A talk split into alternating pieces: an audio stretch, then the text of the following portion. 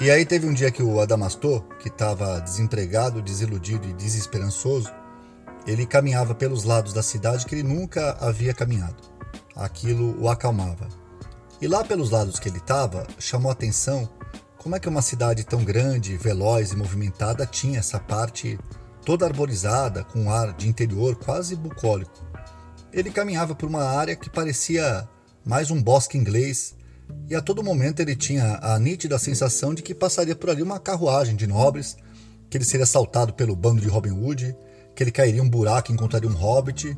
Já estava até esperando ouvir os anões passarem cantando Eu vou, eu vou, eu vou para casa, agora eu vou. E não é que ele teve uma visão que levou quase um minuto para verificar se ele não estava delirando. Em um determinado ponto do bosque, formava uma clareira pelos vãos das árvores, formava uma ampla área, uma combinação de incontáveis flores esverdeadas, amareladas e avermelhadas, formava um imenso carpete que passava a nítida sensação que cada folha foi colocada uma a uma para que o conjunto formasse um efeito plástico exuberante. E no centro dessa clareira estava sentada, em um conjunto de mesas e cadeiras formadas por tronco de árvores, iluminada por um foco de raios solares que ampliava ainda mais o cenário fantástico e mágico, uma moça. Uma pequena moça, vestida com uma roupa celta, os cabelos perfeitamente cacheados, presos por um pequeno arco de pequenas florzinhas uma pele clara, bochechas rosadas, os olhos esverdeados e a forma como seu cabelo estava preso empurravam as suas pequenas orelhas para frente e para cima, deixando as orelhinhas pontiagudas. Adamastor não teve dúvida de que tratava-se de um ser mágico, que foi enviado para lhe transmitir alguma mensagem misteriosa. Seu coração acelerou, aproximou-se pouco a pouco e sentou-se em frente àquela figura que ele na sua ignorância, não sabia definir se era uma gnoma, uma elma ou uma fada. E ela, concentrada, delicada e silenciosa, desvirava cartas de tarô. E Adamastor, por um impulso estranho, fez uma pergunta para ela: Qual é o meu destino? A moça mágica o olhou bem nos olhos, com ar que misturava irritação com impaciência, suspirou fundo e desvirou três cartas. Adamastor, diante do silêncio do ser enigmático da floresta, não teve outra alternativa a não ser interpretar sozinho o que as cartas diziam.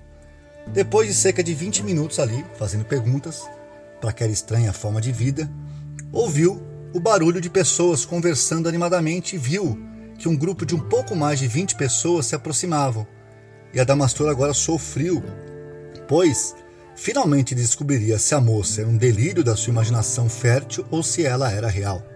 O que ele sabia é que a cada resposta da moça, sua vida ganhava cada vez mais sentido.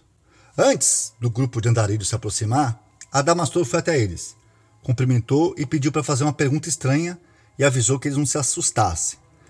Vocês também estão vendo aquela fada gnoma ou é coisa da minha cabeça?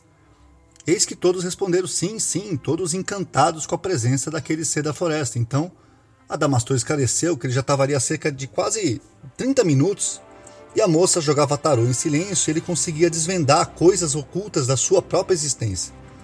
O grupo ficou maravilhado, logo formaram uma fila e passaram a tarde ali, todos fazendo consultas das questões mais desafiadoras e profundas da sua própria existência, em um jogo misterioso de revelações e interpretações das cartas, as bochechas da moça ficavam cada vez mais vermelhas. Quando deu 18 horas em ponto, a moça abriu uma pequena bolsa que ela carregava e tirou lá de dentro uma caneta e um papel. Escreveu algumas coisas, dobrou, entregou na mão de Adamastor, recolheu suas cartas, virou-se e partiu, caminhando apressadamente pelo bosque. Adamastor e o grupo de andarilhos, por respeito, aguardou ela se distanciar para aí sim poder ler o bilhete.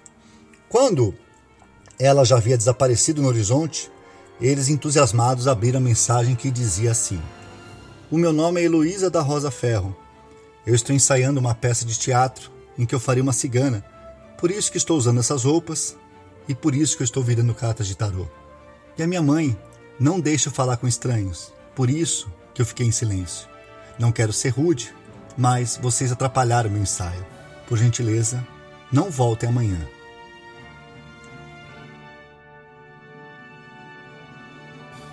Constrangidos, todos se entreolharam, deram risadas e partiram, mas todos sentindo no fundo do seu coração que a sua existência fazia muito mais sentido.